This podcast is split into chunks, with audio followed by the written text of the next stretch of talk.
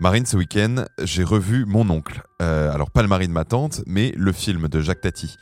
Et ce qui m'a marqué, c'est bien sûr la maison des Harpel et leur incroyable cuisine, bourrée de technologie à une époque où l'électroménager s'installait en force dans les foyers.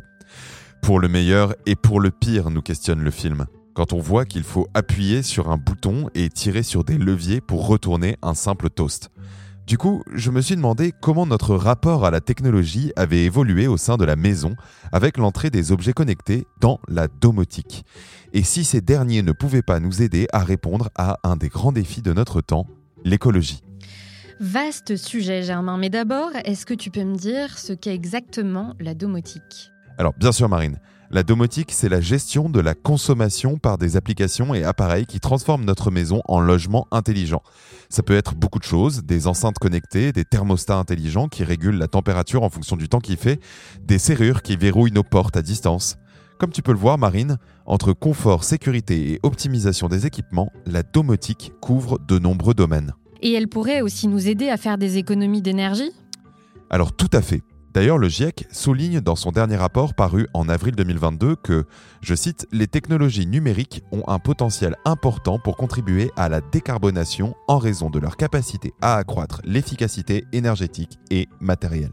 Ça veut dire que certains appareils connectés pourraient nous aider à lutter contre le réchauffement climatique en gérant par exemple de manière très fine nos consommations d'énergie au quotidien. Et dans le contexte actuel, rien d'étonnant à ce que le GIEC s'y intéresse. Entre la forte hausse des prix de l'électricité, les tensions sur la disponibilité des installations de production ou l'approvisionnement, la domotique pourrait bien rendre nos maisons plus économes en énergie. Mais je me demande, Germain, ces appareils consomment eux aussi de l'énergie et stockent de la data. Alors est-ce que le jeu en vaut vraiment la chandelle? Eh bien, c'est la question à laquelle nous allons essayer de répondre aujourd'hui. Orange vous présente le mémo.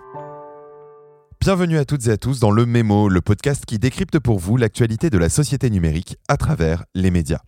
Aujourd'hui, on se demande si la domotique peut rendre nos foyers plus écologiques. Vous voyez aujourd'hui de plus en plus de gens qui sont euh, connectés à leur maison, qui regardent des caméras pour savoir ce qui se, passe euh, chez eux et qui commencent à piloter leur maison euh, depuis leur smartphone.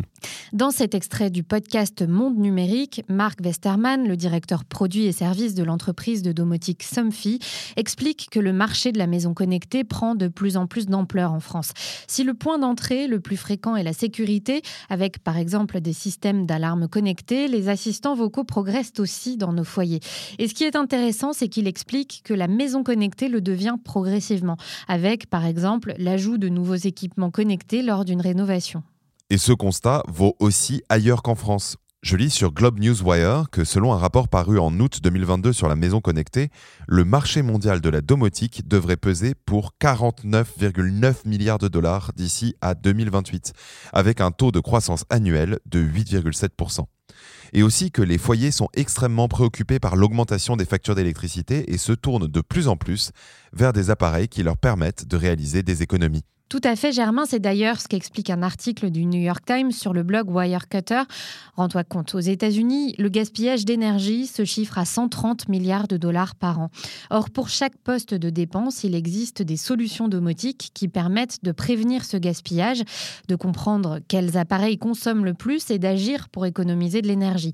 L'article cite par exemple des ampoules intelligentes qui s'allument et s'éteignent toutes seules quand elles détectent une présence, des capteurs de fuite intelligents qui envoient une alerte sur smartphone en cas de problème, ou encore des thermostats intelligents pour optimiser le chauffage et la climatisation des maisons. Mi bout à bout, toutes ces économies d'énergie s'additionnent et ont aussi un impact positif sur le porte-monnaie. Alors d'accord Marine, mais au quotidien, est-ce que ça fonctionne vraiment? Est-ce qu'il faut avoir l'œil en permanence rivé sur son smartphone pour que la maison connectée soit vraiment efficiente? Ah, tu touches là l'une des limites actuelles de la domotique, Germain. Dans Wired, le journaliste Simon Hill explique comment la maison intelligente a rendu sa famille complètement dingue.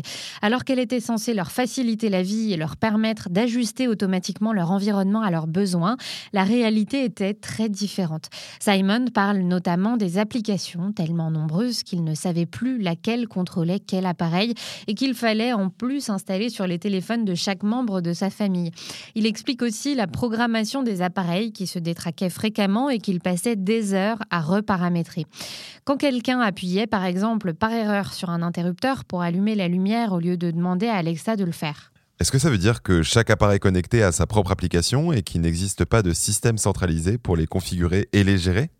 En effet, Germain, aujourd'hui, quand on achète un appareil connecté, il faut vérifier avec quelle box domotique et quel assistant vocal il est compatible. Mais demain, les choses pourraient être beaucoup plus simples à gérer grâce au protocole Matter. Ah oui, j'ai lu quelque chose à ce sujet sur France Inter et on en parlait la semaine dernière. En fait, Apple, Google et Microsoft ont décidé de créer ensemble un nouveau standard pour la maison connectée qui servira de point d'entrée unique. Grâce à Matter, c'est son nom, les appareils connectés seront compatibles avec toutes les plateformes et se lieront automatiquement aux autres appareils du réseau domestique. Et les appareils plus anciens pourront être eux aussi mis à niveau. Mais Marine, je me pose une autre question, simplifiée ou non. Est-ce que tout le monde est en capacité d'utiliser des appareils connectés quand on pense par exemple aux générations qui n'ont pas grandi avec Internet? Je vais sûrement te surprendre, Germain, mais il se trouve que les plus de 50 ans seraient les mieux équipés d'après un sondage sur l'adoption des technologies connectées partagé sur BatiWeb. Ils seraient ainsi 80,5% à être équipés d'au moins un appareil de domotique en France, suivi de près par les 18-35 ans. Et dans le top 3 des fonctionnalités les plus recherchées, tous âges confondus, on retrouve la gestion des températures, de l'éclairage et le suivi des consommations. Intéressant. Et puisque tu viens de parler du suivi des consommations, Marine, forcément je pense au débat autour du compteur Linky. Est-ce qu'il n'y a pas aussi une question d'acceptabilité de la technologie à régler pour que la domotique ait un vrai rôle à jouer dans la lutte contre le changement climatique? Effectivement, pour reprendre l'exemple du compteur Linky, d'un côté, en collectant des données, il nous permet de mieux comprendre nos factures d'électricité et d'agir sur nos habitudes de consommation. De l'autre, l'adoption de cette technologie ne va pas de soi, avec même de farouches opposants en France. Comme l'explique Michael Trabia, directeur des technologies et de l'innovation d'Orange dans la tribune, une partie de la société semble de plus en plus réticente aux avancées technologiques. Mais pour lui, réconcilier les sceptiques avec la technologie n'est pas impossible, à condition de faire entrer dans le débat public d'autres points de vue, travailler sur la résilience de la technologie, la sécurité, l'impact environnemental de bout en bout. La première réponse est donc plus de démocratie et de débat sur la base d'études scientifiques et d'évaluations chiffrées. La seconde est de tester la technologie pour détecter les dérives potentielles et, si besoin, de corriger les effets pour qu'il n'y ait pas de perte de confiance. D'accord Marine, mais est-ce que la bataille qui se joue dans nos maisons pour économiser de l'énergie n'a qu'une issue technologique? Je me dis qu'on entre peut-être dans un cercle vicieux en utilisant des appareils qui consomment de l'énergie pour économiser de l'énergie justement. C'est aussi un point de vue défendu par les partisans des low-tech, à commencer par Philippe Biwix, auteur de L'âge des low-tech. Dans ce livre, il explique que les solutions à la crise environnementale ne doivent pas être recherchées dans toujours plus d'innovation, mais dans une société essentiellement basée sur des technologies plus économes en ressources et maîtrisables localement. Or, pour le professeur d'économie Christian Lebas, qui le cite dans une tribune du Monde, il faut au contraire dépasser cette opposition entre low-tech et high-tech. Pour lui, ce n'est qu'en combinant les avantages de ces deux systèmes que l'on parviendra à mettre en place une économie décarbonée, tant à l'échelle macro que micro. Autrement dit, si les appareils connectés consomment, les gains qui en résultent en matière d'économie d'énergie peuvent aussi justifier leur place dans nos maisons. À condition bien sûr d'accompagner ces évolutions et de sensibiliser les particuliers à l'apport de la technologie et à son utilisation pour que la maison intelligente tienne ses promesses en matière d'écologie. Ce sera le mot de la fin. Comme toujours, si ce nouvel épisode du Mémo vous a plu, n'hésitez pas à le partager ou à vous abonner si ce n'est pas déjà fait.